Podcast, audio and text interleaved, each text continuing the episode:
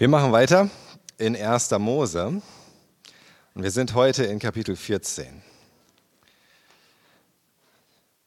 Und die Frage für heute lautet, welchem König folgst du? Welchem König folgst du? Das ist vielleicht erstmal gar nicht so offensichtlich, dass es hier eigentlich um dieses Thema geht. Aber wir werden das sehen im Laufe des Kapitels. Ihr werdet sehen, hier geht es um viele Könige, verschiedene Könige, verschiedene Dinge tun, die gut erscheinen und nicht so gut erscheinen, mehr oder weniger erfolgreich und am Ende ein ganz besonderer König. Und äh, wir fangen an in 1. Mose 14 in den Versen 1 bis 3. Da heißt es, in dieser Zeit führten die Könige Amraphel von China, Ajoch von Elazar, Kedorlaomer von Elam sowie der Völkerkönig Tidal Krieg gegen die Könige Bera von Sodom, Birscha von Gomorra, Shinab von Atma, Shemeber von Zeboim und den König von Bela, das heute Zoa heißt. Diese fünf hatten sich verbündet und waren in das Tal Sidim gezogen, wo heute das Salzmeer ist. Nachdem Lot in das Gebiet der Jordanstädte bis nach Sodom gezogen war, musste er feststellen, dass es doch nicht so paradiesisch war, wie er es sich vielleicht vorgestellt hatte. Denn auch da regierten menschliche Könige und diese Könige führten Kriege. Wenn hier von Königen die Rede ist, dann sollten wir uns das nicht vorstellen wie heute so ein König, wo es das noch gibt, so ein König über eine ganze Nation oder wie es vor relativ kurzer Zeit noch war, hier überall in Europa, Könige, die über große Länder regierten, sondern damals war ein König im Grunde auch schon ein König über eine, eine kleine Region, ein begrenztes Gebiet oder auch nur eine Stadt, die wir vielleicht als größeres Dorf bezeichnen würden. Auch das war schon ein König damals. Irgendeine Art von Macht, von Herrschaft über ein bestimmtes Gebiet. Es konnte sehr groß sein, es konnte aber auch einfach nur ganz klein sein und trotzdem war es dann ein König. Und wir, haben hier viele Namen und viele Orte und ich möchte euch nur einmal einen Überblick geben, damit ihr wisst, wovon hier eigentlich die Rede ist. Und zwar habe ich hier eine Karte und da seht ihr so diese Gebiete auf der rechten Seite von den Königen, die jetzt angreifen werden, wo sie herkommen. Da ist da ganz unten Elam, das ist so das Gebiet, was heute so Iran ist, eigentlich in dem Bereich, dann China, das ist auch Babylonien, das ist ein anderes Wort für Babylonien, also jetzt heute ist auch so Irak. Dann bis da hoch Elazar ist so das Gebiet, was sonst auch mit Assyrien bezeichnet wird. Die Assyrer, habt ihr vielleicht auch schon mal gehört. Und dann heißt es hier in unserem Text noch der Völkerkönig Tidal. Völker heißt Gojim und da ist nicht ganz klar, soll das jetzt einfach Völker heißen oder war das auch auch der Name von einem bestimmten Volk, sodass der Tidal der König davon ist. Aber wenn es Goyim als Volk gemeint war, dann wäre es ein bisschen noch nördlich davon Elazar wahrscheinlich gewesen. Und ihr seht, aus diesem Bereich so kamen diese fünf Könige, oder waren es die vier, die vier Könige, ne, die angreifen. Und äh, Genau, die fünf wollten sich verteidigen sozusagen. Also die vier Könige kommen so von dieser rechten Seite dieses fruchtbaren Halbmonds, den wir ja inzwischen jetzt schon kennen, der so an Euphrat und Tigris liegt. Und sie kommen jetzt hier runter in das Gebiet von Kanaan und in das Gebiet der Jordanstädte. Und dann haben wir hier Sodom, Gomorra, äh, Atma, Zeboim und Zoar. Das sind so diese Städte im Gebiet äh, dieser Jordanstädte. Und äh, ich habe euch hier noch mal eine kleine Karte mitgebracht, nur damit ihr so ein bisschen so einen Eindruck habt, wo diese Städte liegen könnten, denn man weiß es einfach nicht genau. Auch Sodom, wo Sodom gelegen hat, genau, wo Gomorra gewesen ist. Es könnte so ein bisschen nördlich vom Toten Meer gewesen sein, was hier in unserem Text Salzmeer genannt wird. Es könnte auch so ein bisschen südlich gewesen sein vom Toten Meer, beziehungsweise südöstlich. Es lässt sich bislang nicht mit Sicherheit sagen. Aber so aus dem Gebiet kamen jetzt eben die fünf Könige, die diesen vier Königen, die aus diesem ganzen Bereich Babylonien und Mesopotamien kamen, sich entgegenstellen wollten. Und dann heißt es in unserem Text noch, sie zogen das Tal Sidim, wo heute das Salzmeer ist. Das ist äh, wohl nicht so gemeint, dass vorher das Salzmeer gar nicht da war, sondern dass es ein Bereich war, der zu dieser Zeit trockengelegt war und später überflutet oder wieder überflutet, weil der Pegel des Toten Meeres, des Salzmeeres immer wieder auch mal sinkt und steigt. Im Moment zum Beispiel ist er ziemlich niedrig. Damals war er wahrscheinlich auch relativ niedrig im Verhältnis. Und irgendwo dann auch nördlich oder südlich von diesem Toten Meer war dann dieses Tal Sidim, also im nördlichen Bereich oder südlichen Bereich wahrscheinlich. Und da kam es dann zu der Schlacht. Das ist jetzt äh, nicht so, dass ihr euch das unbedingt alles merken müsst, aber so, dass ihr einen Eindruck davon bekommen habt. Und das Tote Meer heißt Salzmeer oder das heißt auch Totes Meer, weil es eben ein Salzgehalt hat von an die 33 Prozent. Das ist ungefähr zehnmal so viel wie äh, im Ozean normalerweise und wahrscheinlich 20 mal so viel wie bei uns in der Ostsee, die ja noch relativ wenig hat. So salzig ist es, dass kaum etwas da leben kann, bis auf ganz bestimmte Bakterien in der Nähe der Süßwasserzuläufe und so weiter. Ansonsten ist das ziemlich tot. Deswegen heißt es Totes Meer. Jetzt aber erstmal der Rückblick, wie ist es eigentlich zu dieser Schlacht gekommen? Wie ist es zu dieser Schlacht gekommen? Es heißt dann in Vers 4, zwölf Jahre waren sie Kedor Laomer untertan gewesen, doch im 13. hatten sie gegen seine Herrschaft rebelliert. Kedor Laomer haben wir gerade vorher erfahren, das war der König von Elam. Ähm, also was heute so im Bereich des Iran lag. Und offenbar war dieser Kedor Laomer so der Chef unter diesen vier Königen, so ein bisschen der Anführer, dem sich die anderen angeschlossen haben. Und jetzt fragt man sich, wieso waren sie diesem König von da ganz hinten eigentlich untertan? Und warum haben sie dann jetzt rebelliert? Damals war das üblich, dass mächtige Herrscher Territorien außerhalb ihres eigentlichen Herrschaftsbereiches angriffen unterwarfen und danach Abgaben verlangten. Aber es war keine dauerhafte Invasion. Es ist nicht so, als wären sie dauerhaft da gewesen, hätten da Truppen stationiert, versucht irgendwie eine Herrschaft aufzurichten, sondern es war einfach nur im Grunde, das Ziel war einmal mit der Armee hin, alle unterwerfen, jeden Widerstand brechen, den Leuten so viel Angst machen wie möglich, damit sie in Zukunft einfach Abgaben zahlen, damit man nicht wiederkommt und sie wieder unterwirft sozusagen, wieder angreift Verbunden so ein bisschen mit der Zusage, dass sie dann aber ja auch zu diesem mächtigen König gehören und andere mächtige Nationen oder andere mächtige Völker nicht das Gleiche mit ihnen machen. Ja, also, wenn du Kedor Laomer aus Elam unterworfen warst, wusstest du zumindest, er würde was dagegen tun, wenn der Pharao aus Ägypten käme, um das Gleiche mit dir zu machen. Denn Kedor Laomer von Elam wollte ja sein Abgabengebiet da nicht verlieren. Also im Grunde war es so eine Art Schutzgelderpressung, im ganz großen Stil. Ja, das war das, wie man das damals gemacht hat. Es war einfach Schutzgelderpressung. Die Mächtigen sind hingegangen, haben die Schwachen unterworfen, gesagt, du zahlst jetzt Steuern, dafür beschütze ich dich. Und dann sind wir doch hier, Win-Win-Situation sozusagen. Offenbar hatte Kedor Laomer schon in der Vergangenheit Kanaan angegriffen und eben diese, diese Könige da schon einmal unterworfen sodass sie jetzt zwölf Jahre Abgaben gezahlt haben. Und es gab offensichtlich noch andere Gegenden in Kanaan, die er auch unterworfen hat, denn er musste erstmal durch ganz Kanaan durchziehen, um auch noch in das Gebiet der Jordanstädte zu kommen. Und jetzt wollten aber offenbar alle diese Gegenden nicht mehr zahlen. Ja, so nach zwölf Jahren haben sich die Könige, diese vielen Könige, unsere Jordankönige hier und auch andere im Land Kanaan gedacht, jetzt reicht's, wir wollen keine Abgaben mehr zahlen aus Ende, wir schicken keine Abgaben mehr. Und das haben sie dann im 13. Jahr gemacht. Gesagt, so, das war es jetzt, keine Abgaben mehr. Und es hat natürlich eine Weile gedauert, bis das in Mesopotamien angekommen ist, diese Botschaft. Es gab ja keine WhatsApp, die man mal eben schicken konnte und keine Nachrichten, sondern irgendwann hat halt der Kedor Laomer, der ganz hinten in Elam, festgestellt, es kommt kein Geld mehr. Und meine Boten, die ich hinschicke, um was abzuholen, werden einfach wieder nach Hause geschickt. Aber sowas dauerte damals Monate. Und deswegen ist es jetzt erst im 14. Jahr, dass Kedor Laomer sich seine Verbündeten zusammengesucht hat, die natürlich dann auch was abkriegen von der Beute und gesagt hat, so, wir gehen ja jetzt hin und wir zeigen jetzt den Kanaanitern und auch denen da in der Jordan-Gegend, in der Jordan-Ebene, wo der Hammer hängt. Und dann heißt es in Vers 5 und 6, Jetzt im 14. Jahr rückten Kedor Laomer und die mit ihm verbündeten Könige heran.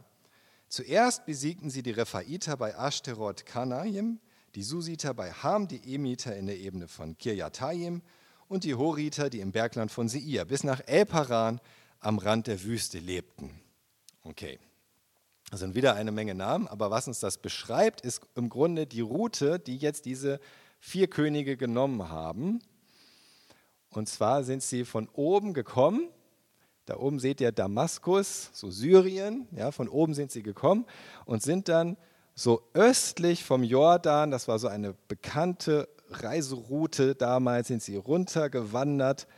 Das Ashterot Kanayim, da unten ist Kiryataim und Gomorra und so weiter und haben einen nach dem anderen einfach unterworfen. Also es beschreibt einfach diese Route vom Norden in den Süden, die die Könige genommen haben. Und Stück für Stück alle die, die inzwischen nicht mehr zahlen wollten, wieder besiegt haben, unterworfen haben, die feindlichen Heere vernichtet haben, bis unterhalb des Toten Meeres und sogar, wie es heißt hier, bis nach El Paran, das ist ganz unten, das seht ihr da so ein Zipfel noch, vom Roten Meer. Also bis dahin sind sie runtergezogen. Und dann heißt es in Vers 7, dann zogen sie in nordwestlicher Richtung bis nach En-Mishpat, das jetzt Kadesh heißt, und verwüsteten das ganze Gebiet der Amalekiter und auch die Gegend von Hazezon Tama, die von Amoritern besiedelt war. Und da sehen wir ja nochmal die Karte. Also sie sind bis unten runter und dann haben sie so eine Kurve gemacht und sind wieder hoch. Diesmal so in die Richtung westlich vom Toten Meer. Und jetzt dieser letzte Teil, wo sie da, da sieht man noch Kadesh Barnea. Auf dieser Karte ist es so eingezeichnet, als wäre es unterhalb des Toten Meeres gewesen, südlich vom Toten Meer, wo sie dann im Tal Sidim auf die Jordan-Könige gestoßen sind. Es könnte aber genauso gut auch einfach links neben dem Toten Meer gewesen sein oder nördlich vom Toten Meer. So genau kann man das einfach nicht sagen. Ist für uns an dieser Stelle aber auch nicht so wichtig. Du kannst es gerne auch selber alles nochmal nachforschen und äh, nachprüfen und hinreisen und so weiter. Aber äh, ich glaube, im Moment kriegt man da keine klare Antwort. So, jetzt treffen sie auf die Streitkräfte des Bündnisses der Städte der Jordanebene. Und dann heißt es in Vers 8, im Tal Sidim stellten sich ihnen die fünf Stadtkönige entgegen und kämpften gegen die vier angreifenden Könige. Nun war das Sidim-Tal voll von Asphaltgruben und als die Könige von Sodom und Gomorra flohen, gerieten sie da hinein, die anderen Könige flohen ins Gebirge. Also nachdem diese fünf, diese vier Könige aus Mesopotamien schon alle anderen besiegt hatten, und unterworfen hatten, inklusive von Völkern, die als Riesen galten, so die Rephaiter zum Beispiel und so weiter, stellen sich ihnen jetzt also die Könige von Sodom und Gomorra und die anderen entgegen. Und das ist eigentlich relativ interessant. Es wird noch nicht mal irgendwie gesagt und sie verloren oder so. Ja, es ist im Grunde schon vorausgesetzt, dass sie keine Chance haben. Es wird dann nur noch beschrieben, in welche Richtung sie flohen. Im Grunde, weil es dann gar keine andere Möglichkeit offenbar gab. Und ähm, es ist schon interessant an dieser Stelle festzustellen, wann sich die, diese Könige von Sodom, von Gomorra und Adma und Zeboim und Zoa, wann sie sich dem Kampf gestellt haben. Denn es war ganz zum Schluss, wirklich als allerletzte im Grunde. Es ist egal, ob jetzt die Städte etwas nördlich vom Toten Meer lagen oder südlich, südöstlich oder wo auch immer, es ist in jedem Fall so, dass diese fünf Könige erstmal das Heer haben an sich vorbeiziehen lassen und anderen es überlassen haben, gegen sie zu kämpfen. Und erst ganz zum Schluss, als wirklich keiner mehr übrig war, erst dann haben auch sie sich diesen, fünf, diesen vier Königen entgegengestellt. Wahrscheinlich hatten sie die Hoffnung, wenn sie möglichst lange warten, während die vier Könige gegen alle anderen kämpfen, dass sie schon mal in der Zwischenzeit vielleicht doch besiegt werden. Oder zumindest am Ende so geschwächt sind, dass auch unsere fünf Könige in Anführungszeichen, Könige noch irgendwie eine Chance hätten gegen sie. Aber es hat nicht funktioniert. Sie sind die allerletzten und sie haben trotzdem keine Chance gegen diese vier Könige. Und dann heißt es hier von den Königen von Sodom und Gomorra, dass sie, in unserem Text heißt es, dass sie in Asphaltgruben gerieten. Das hört sich jetzt erstmal schlimm an, so als wären sie im flüssigen Asphalt, also wie im Grunde in so einer Erdölsuppe ja, versunken. Aber später taucht der König von Sodom wieder auf. Ja, kann ich euch jetzt schon verraten. Am Ende des Kapitels taucht der, taucht der König von Sodom wieder auf und es geht ihm offensichtlich gut. Und wahrscheinlich sollte man es sich ganz anders vorstellen. Und zwar dachte man eine ganze Weile, dieses Wort für Asphaltgruben, das könnte eben Asphaltgrube heißen. Es ist aber gar nicht sicher, was es eigentlich heißt. Luther hat Tongrube übersetzt und interessanterweise ist man heute wieder eher dahin gekommen zu denken, ja, wahrscheinlich war es eher ein Schlammloch als eine Asphaltgrube. Es ist zwar so, dass im Toten Meer vom Grund auf immer mal Bitumen aufsteigt, ja, so ähnlich wie Asphalt, und dann auf der Wasseroberfläche schwimmt, also so Fladen von dickflüssigem Material, was so mit Erdöl zusammenhängt. Und deswegen dachte man, es gäbe dann bestimmt auch Asphaltgruben da am Toten Meer, so Gruben, die mit, mit diesem Bitumen und Asphalt gefüllt sind. Tatsächlich hat man solche aber nie gefunden. Und was man jetzt festgestellt hat, wo eben der Meeresspiegel im Toten Meer wieder relativ niedrig ist, dass sich Sinklöcher bilden am Rand des Toten Meeres, da wo das Wasser nicht mehr ist. Ich habe euch da mal so Bilder mitgebracht. Das sind so Einsturzlöcher. Und hier seht ihr ganz viele von diesen Einsturzlöchern. Das kann man jetzt natürlich schlecht beurteilen, wie groß die sind. Die haben mehrere Meter Durchmesser, diese Löcher. Und gerade in den letzten Jahrzehnten, wo eben das, der, der Spiegel des Toten Meeres so gesunken ist, sind Hunderte und Tausende solcher Sinklöcher entstanden, von denen man vorher gar nicht wusste, dass es sowas da gibt. Und die sind teilweise noch mit Wasser gefüllt, so am Rand, und teilweise sind sie einfach leer. Und das passiert, wenn der Meeresspiegel sinkt und das Salzwasser sich zurückzieht, auch aus der Erde, und das Süßwasser nachkommt aus dem Grundwasser, dann wird irgendwie dieses Salz rausgespült und es bricht auf einmal in sich zusammen. Also es gibt auch Parkplätze da am Rand des Toten Meeres, die schon versunken sind in solchen Sinklöchern durch diesen Effekt. Und deswegen ist es wahrscheinlicher, dass man übersetzen sollte, es waren Schlammgruben und es muss auch noch nicht mal heißen, dass sie da unabsichtlich hineingefallen sind. Das Wort kann man noch übersetzen, was da steht für, sie sind da hinabgestiegen. Und ich vermute persönlich, dass diese Könige auf der Flucht sich einfach in diesen Löchern versteckt haben.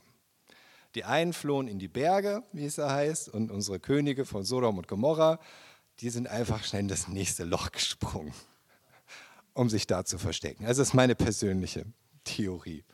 Sie in einem dieser Sinklöcher warteten, bis der Sturm vorbei ist und sie sind offensichtlich nicht bereit, ihr Leben zu riskieren, um zum Beispiel die Städte, über die sie ja Könige waren, zu verteidigen und deren Einwohner und Besitz. Ähm, also irgendwie nicht so das glorreiche Bild, was jetzt die Könige von Sodom und Gomorra hier abgeben. Und dann heißt es ab Vers 11, die Sieger plünderten Sodom und Gomorra und nahmen alle Lebensmittelvorräte mit. Auch Abrahams Neffen Lot, der inzwischen in Sodom wohnte, schleppten sie mit und dazu seinen ganzen Besitz. Einer von denen, die entkommen konnten, berichtete dem Hebräer Abraham, was geschehen war. Abraham wohnte damals noch unter den Terebinden des Amoritas Mamre, also in seinen Zelten. Mamre war ein Bruder von Eschkol und Aner, Abrahams Verbündeten. Lot war inzwischen ein Bürger Sodoms geworden und der König von Sodom war damit auch sein König. Das ist nun mal so. Und wir wissen nicht, was Lot von der Rebellion seines Königs gehalten hat. So oder so muss er aber nur mit den Folgen davon leben. Dass sein König, dieser König von Sodom, entschieden hat, zu rebellieren. Und das bedeutet Gefangenschaft, Verlust seiner Freiheit, Verlust seines Besitzes, drohende Sklaverei. Wenn Gott nicht die Rettung schenkt. Dann heißt es in Vers 14, als Abraham hörte, dass sein Neffe in Gefangenschaft geraten war, rief er die kampferprobten Leute zusammen, die in seinen Zelten geboren worden waren, 318 Mann, und mit ihnen verfolgte er den Heerhaufen. In Dan holte er sie ein. Was wir sehen, ist, dass Abraham sich bisher anscheinend aus den kriegerischen Unternehmungen seiner Nachbarn da herausgehalten hatte. Er hatte nicht versucht, sich den Königen von Elam und den anderen entgegenzustellen, obwohl er offensichtlich durchaus selbst wie ein König hätte auftreten können. Also wenn der König von Sodom ein König war und der König von Gomorra ein König war, dann war Abraham eigentlich erst recht ein König. Seine Privatarmee bestand aus 318 Mann. Und das waren nur die Männer, die kämpfen konnten. Dazu kamen noch Frauen und Kinder. Also wahrscheinlich hatte Abrahams Haushalt sozusagen insgesamt ungefähr 1000 Personen. Das war eine Kleinstadt oder eigentlich schon eine richtige Stadt damals zu den Verhältnissen. Und dennoch hatte Abraham kein Interesse an kriegerischen Auseinandersetzungen. Aber jetzt war seine Familie betroffen, sein Neffe war verschleppt worden und deswegen musste er natürlich eingreifen. Aus Familienloyalität, aus Liebe zu Lot, jetzt musste er mitmachen in diesem Krieg. Auf Verhandlungen konnte Abraham offensichtlich nicht setzen bei Kedor Laomer, der offensichtlich kein anderes Interesse hatte, als einfach alles zu unterwerfen, die ihm begegneten und sie auszubeuten. Außerdem war Kedor Laomer ja auch so mächtig, warum hätte er irgendwas anderes tun sollen? Warum hätte er verhandeln sollen? Und dennoch ver verfolgte Abraham die Armee dieser vier mesopotamischen Könige mit dem Ziel, Lot zurückzuholen. Ist eigentlich schon ein ziemlich abenteuerliches Unterfangen, wenn man bedenkt, wen diese Könige schon alles unterworfen hatten und besiegt hatten.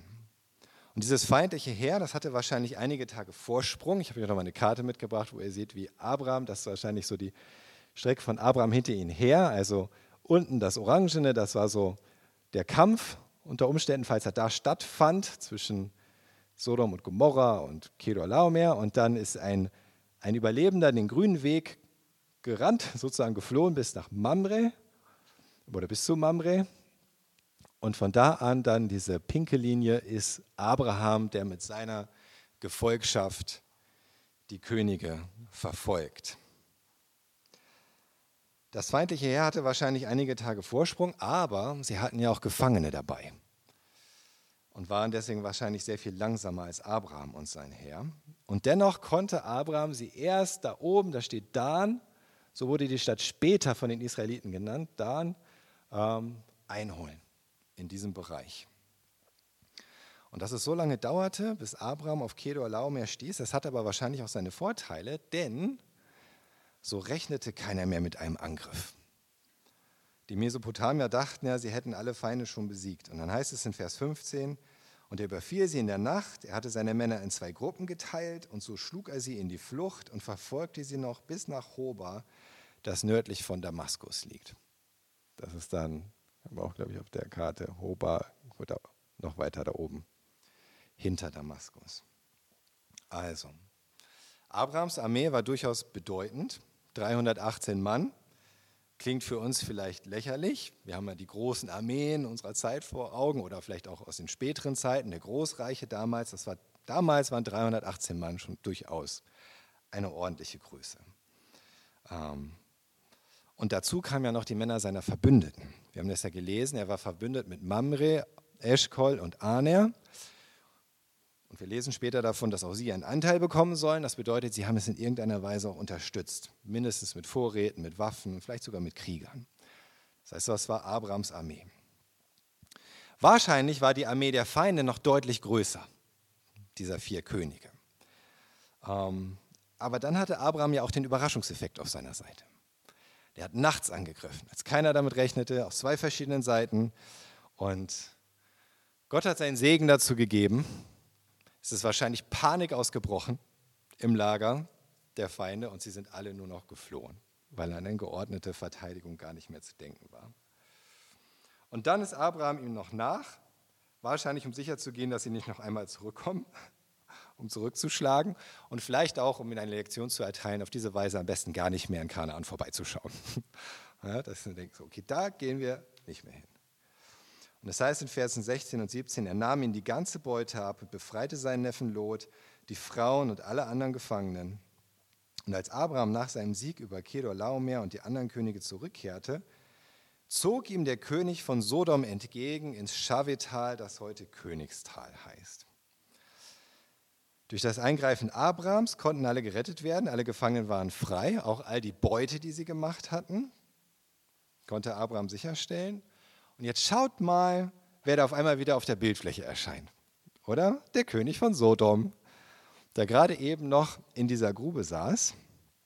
Und jetzt ist er schon wieder der große König, der mit Glückwünschen Abraham entgegenkommt. Mit dem beschäftigen wir uns auch gleich noch, mit dem König von Sodom. Aber jetzt kommt erstmal ein viel bedeutenderer, anderer König zu Abraham. Und es das heißt in den Versen 18 bis 20, auch Melchisedek, der König von Salem, kam dorthin und brachte Brot und Wein mit. Er war Priester Gottes des Höchsten und segnete Abraham. Er sagte, gesegnet sei Abraham von Gott dem Höchsten, dem Himmel und Erde gehören, und gepriesen sei Gott, der Höchste, der deine Feinde dir ausgeliefert hat. Abraham gab ihm den zehnten Teil von aller Beute. Okay.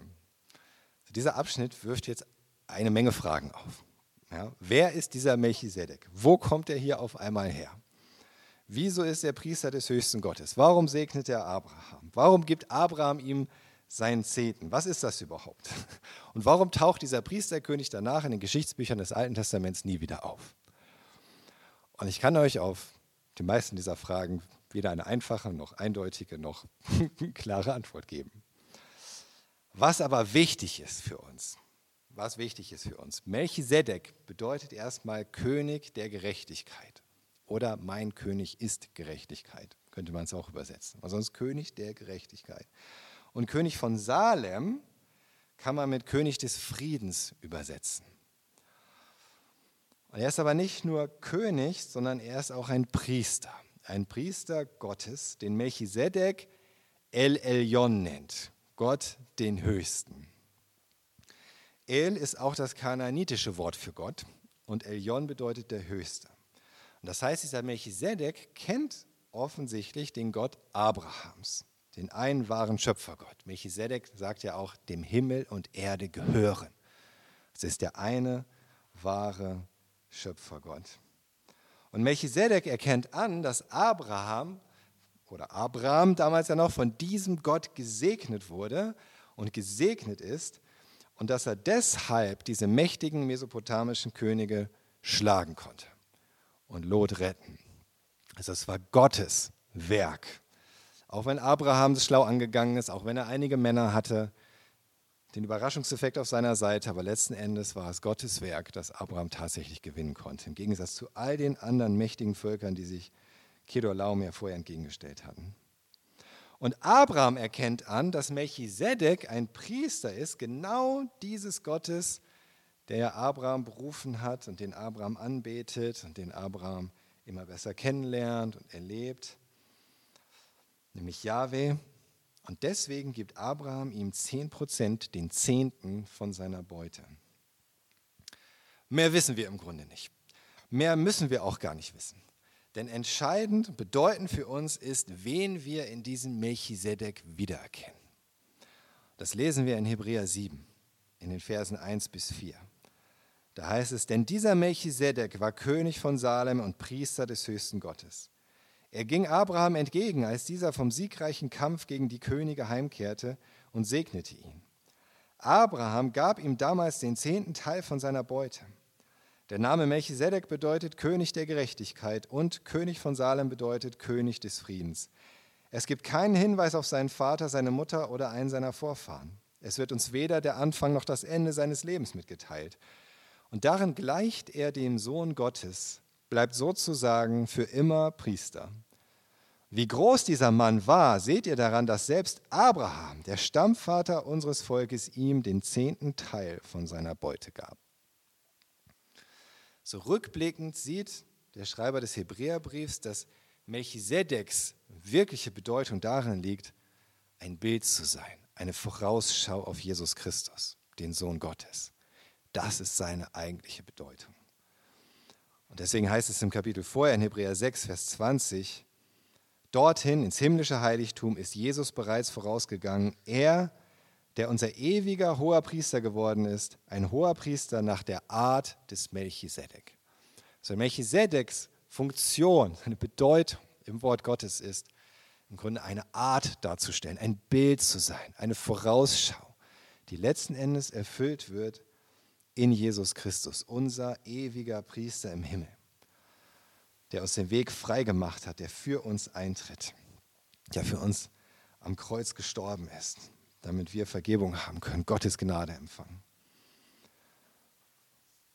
Und er ist ein Hohepriester, wie es Melchisedek war, in dem Sinne, dass wir bei Melchisedek weder seine Herkunft noch seine Zukunft kennen, weder sein Anfang noch sein Ende.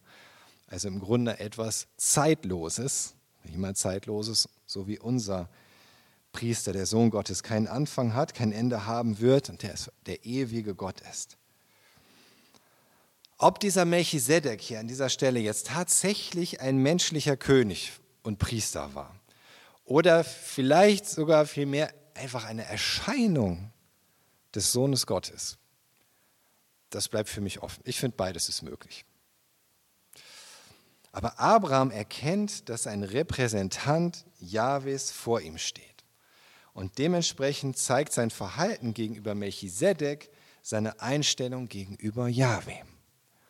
Das ist der springende Punkt hier. Und deswegen gibt Abraham ihm den Zehnten. Nicht letzten Endes, um ihn Melchisedek zu geben, sondern um ihn Gott zu geben. Seinem Gott zu geben. Den Melchisedek El Elyon nennt und Abraham nennt ihn Yahweh. Und er nimmt 10% von allem, was er erbeutet hat, bevor er damit irgendetwas anderes tut. Sei es es für sich zu behalten oder auch seinen Verbündeten zu geben. Und dieser Zehnte wird später den Israeliten im Gesetz des Mose vorgeschrieben. Im Gesetz des Mose heißt es dann später für die Israeliten in 3. Mose 27, einmal in Vers 30, der zehnte Teil von jeder Ernte, auch von den Baumfrüchten, ist Jahwe geweiht und gehört ihm. Oder in Vers 32, jedes zehnte Tier von Rindern, Schafen oder Ziegen, das unter dem Hirtenstab hindurchgeht, soll Jahwe geweiht sein. Die Israeliten hatten das als Gesetz. Aber warum tut Abraham das hier? Abraham hatte eigentlich gar, keinen Grund. Es gab kein Gesetz für ihn, das zu tun. Und er hatte ja auch den Kampf schon gewonnen. Also so wie seine heidnischen Nachbarn das gemacht hätten, wäre es so gewesen, vorher was zu opfern, um sich das Wohlwollen Gottes zu sichern in gewisser Weise zu erkaufen. Aber das, der Kampf ist auch schon vorbei. Also Abraham hatte weder ein Gesetz, noch hatte er irgendwie wirklich einen Grund, jetzt Jahwe was zu geben.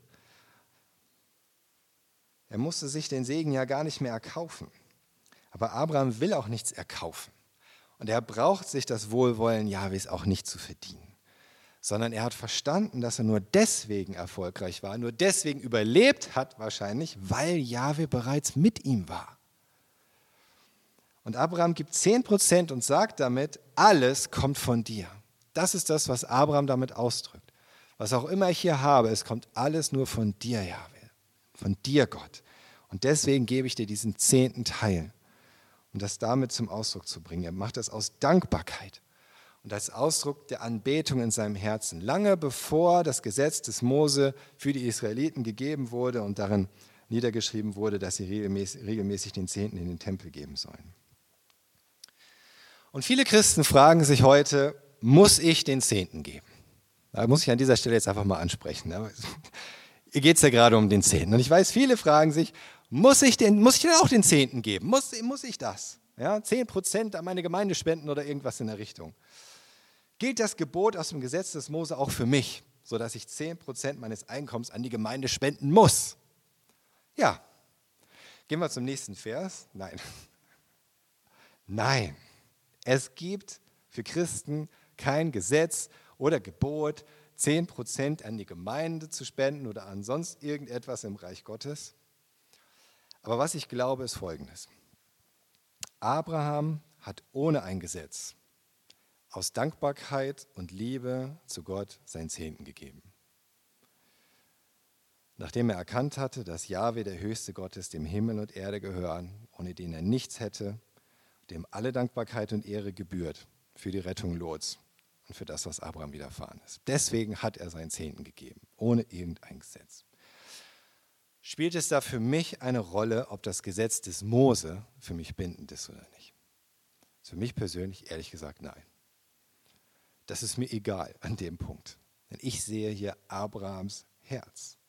Und ich darf Jesus Christus kennen. Jesus Christus. Abraham hatte gerade etwas, ein bisschen von Jahwe kennengelernt. Ein bisschen. Und schon hat er diese Anbetung, diese Liebe im Herzen, Gott das zu geben. Ich habe Jesus Christus kennengelernt. Mein Hohepriester nach der Art des Melchisedeks, der ewige Gott, der für mich Mensch wurde und sich selbst am Kreuz ins Leid und in den Tod hingegeben hat, so wie wir es auch gesungen haben heute, zum Beispiel im ersten Lied, wie er da hing zwischen Himmel und Erde, damit ich Vergebung für meine Schuld haben kann, gerettet bin, nicht nur in so einem Kampf von Kleinkönigen, sondern für die Ewigkeit. Und ich glaube, und das ist auch das, was Julia und ich seit vielen Jahren einfach leben. Wir sollten nicht den Zehnten geben, wie es das Gesetz des Mose verlangt. Solltest du nicht. Warum? Erstens haben die Israeliten nicht nur den Zehnten gegeben. Wusstest du das eigentlich? Die haben den Zehnten gegeben und darüber hinaus Brandopfer, Schlachtopfer, Hebopfer, Lobopfer, alles, was sie freiwillig gegeben haben und die Erstgeburten. Kannst du nachlesen, alles in zwei Versen in 5. Mose 12, Verse 5 bis 6. Allein werden nicht mal die Israeliten haben nur den Zehnten gegeben. Warum sollte ich dann nur den Zehnten geben? Das ist das, was ich glaube. Ich, ich soll, wir sollten nicht den Zehnten geben. Ich finde, wir sollten mehr als den Zehnten geben. Das ist meine Meinung. Das ist das, was ich glaube. Für uns ist es doch angemessen, noch viel dankbarer zu sein als Abraham oder die Israeliten. Gott noch viel mehr zu lieben und deswegen noch mehr zu geben als nur den Zehnten. Zuerst an die Gemeinde, darüber hinaus an Missionare, Organisationen, Bedürftige, was auch immer Gott dir aufs Herz legt. Und ich sage euch, wir haben es nie bereut. Und das sage ich auch als jemand hier vorne, der nicht von der Gemeinde hier bezahlt wird. Okay? Ich weiß, da kann man empfindlich sein. Aber ich sage, wir haben es nie bereut. Gott lässt sich nichts schenken. Das ist genau wie es hier heißt in diesem Text. Ihm gehört alles. Ihm gehören Himmel und Erde und alles, was darin ist. Und er ist treu. Und mehr möchte ich dazu jetzt gar nicht sagen. Außer noch am Ende, Vers aus 2. Korinther 9, Vers 7. 2. Korinther 9, Vers 7. Jeder gebe so viel, wie er sich im Herzen vorgenommen hat, nicht mit Verdruss oder aus Zwang. Gott liebt fröhliche Geber. Amen. Es gab aber noch einen König jetzt. Verse 21 bis 24. Da heißt es, da sagte der König von Sodom zu Abraham, gib mir meine Leute zurück, alles andere kannst du behalten. Wie, großzügig eigentlich, ne? Nachdem er so unglaublich viel dazu beigetragen hat, mit Mut und Tapferkeit und Strategie. Doch Abraham hob seine Hand und sagte, ich schwöre bei Jahwe, bei Gott, dem Höchsten, dem Himmel und Erde gehören, nicht einen Faden oder Schuhriemen werde ich von dem behalten, was dir gehört. Du sollst niemals sagen können, ich habe Abraham reich gemacht. Ich nehme nichts für mich. Nur das behalte ich, was meine Männer verzehrt haben und was meinen Bundesgenossen Aner, Eschkol und Mamre zusteht. Die sollen ihren Anteil an der Beute erhalten. Was wäre passiert, wenn Abraham das Angebot des Königs von Sodom angenommen hätte? Du hast dich gefragt, naja, aber warum? Also ein bisschen könnte Abraham nach all dem Stress, den er jetzt damit hatte und der Gefahr und der Anstrengung auch dann annehmen als Beute sozusagen.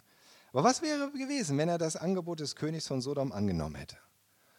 Es wäre so gewesen, als hätte der König von Sodom Abraham bezahlt. Und als ob Abraham einen persönlichen Gewinn aus diesem Krieg gezogen hätte. Und dazu war Abraham nicht bereit. Abraham war nicht für Sodom und ihren König oder für irgendeinen dieser anderen Könige in den Krieg gezogen. Und schon gar nicht, um reiche Beute zu machen. Das war nicht sein Ziel. Das war nicht seine Motivation. Abraham wusste, dass der König von Sodom und dessen Verbündete keinen Deut besser waren als die Könige, die, gegen die er gerade kämpfen musste. Das wusste er ganz genau. Er wusste, die unterscheiden sich überhaupt nicht letzten Endes. Sie waren alle ungerechte Kriegstreiber. Die Könige, die andere Völker mit Waffengewalt unterwerfen und ausbeuten wollten, waren ungerechte Kriegstreiber, aber genauso wie die Könige, die ihr Volk in den Krieg schickten, nur um diese Abgaben loszuwerden. Denn wenn wir uns das mal genau betrachten, so schlecht kann es den Bewohnern von Sodom und Gomorra und den anderen Städten nicht gegangen sein, sonst hätte Lot sich nicht freiwillig dort angesiedelt. Oder? Ich vermute, die Bewohner von Sodom und Gomorra und der anderen Städte, wenn man sie gefragt hätte, hätten gesagt, ja gut, dann haben wir da eben ein bisschen was. Hauptsache, ja, Frieden, ist doch gut, wir leben doch gut, ist, uns geht's doch gut. Aber die Könige von Sodom und Gomorra und die anderen haben offenbar gedacht, Nein, ich will aber nicht mehr untertan sein, diesem Kedor Lao mehr. Das ist doch ätzend. Das ist doch blöd. Und ich könnte viel mehr Selbstabgaben verlangen von meinen Leuten, wenn sie nicht auch noch an Kedor Lao mehr zahlen müssten. Das war wahrscheinlich der Grund. Dass nicht ein ehrenhaftes Herz und Tapferkeit der Grund gewesen ist, für den König von Sodom hier in den Krieg zu ziehen, das haben wir, glaube ich, schon gesehen. Abraham wusste, sie unterscheiden sich doch alle nicht. Sie sind letzten Endes alles, alles ungerechte Könige des Krieges. Aber nicht umsonst heißt hier der Priester von Abrahams Gott König der Gerechtigkeit und König des Friedens. Und das ist der Punkt hier. Abraham wusste, dass er nicht beiden Königen dienen konnte, dem König von Salem und dem König von Sodom, dem König des Friedens und dem König des Krieges und der Ungerechtigkeit. Er wusste, dass es besser ist, dem König der Gerechtigkeit und des Friedens etwas von seiner Beute zu geben, als vom König der Ungerechtigkeit und des Krieges etwas zu nehmen. Und durch den Schwur bei Gott dem Höchsten zeigt Abraham, wer eigentlich wirklich sein König ist. Nämlich der eine große König der ganzen Welt, dem Himmel und Erde gehören. Was heißt das nun für uns? Ich denke, es gibt auch heute viele große und kleine, kleine Könige in dieser Welt. Und was sie alle gemeinsam haben, sie sind ungerecht. Und sie können keinen dauerhaften Frieden schenken, weil sie alle an, wie alle anderen Menschen auch, Sünder sind und selbst Teil dieser Welt. Von der Johannes schreibt in 1. Johannes 5, Vers 19, 1. Johannes 5, Vers 19, wir wissen, dass wir von, dass wir von Gott stammen und dass die ganze Welt um uns herum vom Bösen beherrscht wird. Das ist eine einfache, nüchterne Erkenntnis. Wir gehören zu Gott, aber der, der hier in dieser Welt regiert, herrscht, bis Jesus wiederkommt, ist der Böse. Wir sind in dieser Welt als Kinder Gottes und wir sollen auch hier sein, als seine Zeugen und Botschafter, die seine Liebe und sein Licht weitergeben. Aber das sollte uns niemals vergessen lassen, dass wir nicht von dieser Welt sind. Und dass auch die mächtigsten Herrscher und auch die besten Ideen in dieser Welt nie das Paradies auf Erden bringen werden. Lot hat gedacht, oh, diese Jordanebene, paradiesisch. Aber hier auf dieser Erde werden wir nie das Paradies finden. Und es ist egal, wer regiert und es ist egal, welche Ideen noch aufkommen oder Ideologien. Das hier wird nicht das Paradies auf Erden. Und dazu kommt, all das Leben und Streben in dieser Welt ist davon geprägt, sich dem einen oder anderen König anzuschließen. Jetzt denkst du, König? Also ich kenne keinen König in Deutschland. oder? Naja, vielleicht der eine oder andere, der sich so nennt, aber wir haben doch keinen König hier. Aber was das bedeutet, ist im Grunde, sich für die eine oder andere politische Seite zu entscheiden und dafür einzusetzen. Und sei es nur durch meine Meinung, dann ist das mein König, dann ist das das Königreich, dann ist das der Feldzug, dem ich mich anschließe. Ideologien zu folgen, danach mein Leben auszurichten. Egal, ob es politisch ist, gesellschaftlich, ökologisch, sexualethisch, wirtschaftlich, gesundheitlich. Es gibt so viele Könige, Königreiche und Feldzüge in dieser Welt, die alle danach rufen, dass du dich ihnen anschließt, dass du dich ihrer Sache verschreibst, dass du danach handelst, dass du das denkst, das glaubst, das umsetzt, dich dafür einsetzt, dafür wählst, dafür deine Stimme erhebst, auf die Straße gehst, dein Leben änderst, andere beeinflusst. So viele Könige, Königreiche und Feldzüge. Was auch immer die Welt gerade für wertvoll und wichtig hält. Und Menschen bieten sich an. Sie bieten sich an als Heilsbringer und Hoffnungsträger, denen wir vertrauen sollen ihre Haltung, ihre Sichtweisen übernehmen, dabei helfen, sie in die Tat umzusetzen. Und viele dieser Dinge sind nicht per se falsch. Die einen mögen objektiv richtig liegen, die anderen eher daneben. Und da wir in dieser Welt voller kleiner Könige und ihrer Reiche leben, können wir uns dem auch nicht ganz entziehen. Ist schwierig. Selbst Abraham konnte sich am Ende nicht dem ganz entziehen. Und da wir in Deutschland leben, müssen wir uns auch der Regierung und den Ordnungen dieses Landes unterordnen. Das ist klar. Ja. Das heißt in Römer 13, Vers 1, jeder soll sich den Trägern der staatlichen Gewalt unterordnen, denn alle staatliche Gewalt kommt von Gott und jede Regierung ist von Gott eingesetzt. Ja. Auch die ungerechten Könige sind von Gott eingesetzt und abgesetzt. Die, die die gesetzliche Herrschaft haben. Aber daneben gibt es noch viele Könige und Königreiche und Feldzüge, denen wir uns nur freiwillig anschließen. Und das ist der springende Punkt. Du hast hier in Deutschland nicht die Wahl, ob die demokratisch gewählte Regierung deine Regierung ist oder nicht. Sie ist deine Regierung. Es ist die von Gott hier eingesetzte staatliche Gewalt zu dieser Zeit. Aber wir haben die Wahl, ob wir wie Lot uns einem König und Königreich ganz ausliefern, ohne dass wir es müssen, unser ganzes Leben und Schicksal damit verknüpfen auf Gedeih und Verderb, oder ob wir wie Abraham handeln, in dieser Welt, aber nicht von dieser Welt, tun, was notwendig ist, aber dabei so viel Unabhängigkeit von der Welt bewahren wie möglich. Und uns nicht vorschnell irgendeiner Sache verschreiben, irgendeinem König hingeben, der am Ende doch nur ein Mensch ist. Und es ist eine menschliche Sache. Begrenzt, beschränkt, zeitlich, vergänglich. Welchem König oder Königreich oder Feldzug hast du dich angeschlossen oder verschrieben? Wofür setzt du dich ein? Worin investierst du dein Geld, deine Kraft, deine Zeit, deine Diskussionen, deine Argumentationen? Auf wessen Weisheit baust du dein Leben und deine Entscheidung? Welcher Politiker hat Einfluss auf dich? Oder Wissenschaftler? Oder Influencer? Oder Podcaster? Oder Autor? Oder YouTuber? Oder Journalist? Wer prägt deine Sichtweise und das, was du für gut und wichtig und richtig und erstrebenswert hältst? Wofür du dich einsetzt? Oder ist es der eine König, der selbst die Gerechtigkeit und die Wahrheit ist? der allein den Weg zum Frieden innerlich wie äußerlich kennt und möglich gemacht hat und möglich macht. Kein, kein anderer, all dieser Könige, die du dir aussuchen könntest in dieser Welt, auf der einen Seite wie auf der anderen Seite, egal um welches Thema es geht, die doch nur selbst in Ungerechtigkeit und andauerndem Kampf leben, können dir das jemals bieten was dir der König der Gerechtigkeit und des Friedens bietet. Jesus sagte in Matthäus 6,24: Niemand kann zwei Herren gleichzeitig dienen. Entweder wird er den einen bevorzugen und den anderen vernachlässigen oder dem einen treu sein und den anderen hintergehen.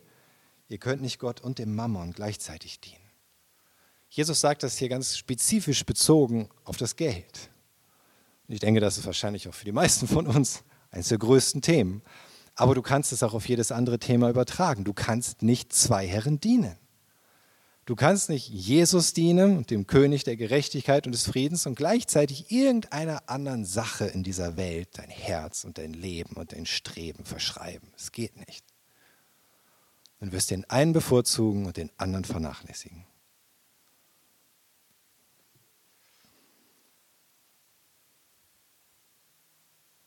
Jahwe ist El Elyon, der höchste Gott, dem Himmel und Erde gehören. Und deswegen ist er der wahre König, der über Himmel und Erde und alles regiert. Und ich möchte abschließen mit dem Vers, der kommt in 1. Johannes 5 nach Vers 19. Nach Vers 19. Nachdem Johannes gesagt hat, die Welt wird vom Bösen beherrscht, sagt er, und wir wissen, dass der Sohn Gottes gekommen ist und uns fähig gemacht hat, den wahren Gott zu erkennen. Mit ihm, dem Wahrhaftigen, sind wir in seinem Sohn Jesus Christus verbunden, der selbst der wahre Gott und das ewige Leben ist. Das ist die Verbindung, die wir brauchen. das ist die Verbindung, die das ewige Leben bringt. Er ist der wahre König und Priester, dein Hoffnungsträger und Heilsbringer. Folge ihm, vertraue dich dein Leben, dein Streben, deine Wünsche, deine Meinung, deine Finanzen, deine Kraft, deine Zeit ihm an. Dein Leben gehört ihm genauso wie Himmel und Erde. Und er ist der Einzige, der etwas Gutes und das Beste daraus machen kann und machen wird, sei es aus deinem ganz persönlichen Leben oder auch aus dieser Welt. Schlussendlich. Er hat seinen Plan. Er allein ist der König der Gerechtigkeit und der König des Friedens in Ewigkeit. Amen.